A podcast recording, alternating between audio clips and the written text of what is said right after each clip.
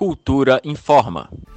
O Instituto Nacional de Seguro Nacional, o INSS, emitiu comunicado informando que não interromperá o pagamento dos segurados da Previdência Social que não realizarem a prova de vida até junho deste ano.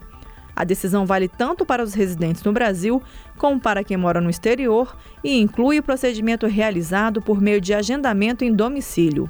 Mas atenção, a regra não se aplica ao recadastramento de aposentado, pensionista ou anistiado político cujo pagamento do benefício esteja suspenso na data da publicação da Instrução Normativa número 22, que foi publicada no Diário Oficial da União no dia 18 de março. O INSS reitera que os segurados não precisam se deslocar até uma agência para ter acesso aos serviços ou pedir um benefício.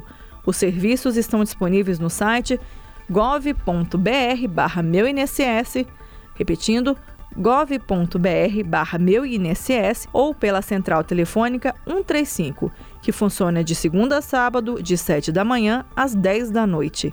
Em Brasília, o Instituto de Previdência dos Servidores do Distrito Federal também publicou uma portaria que suspende até meados de abril o procedimento para a prova de vida dos servidores aposentados e pensionistas do governo do Distrito Federal.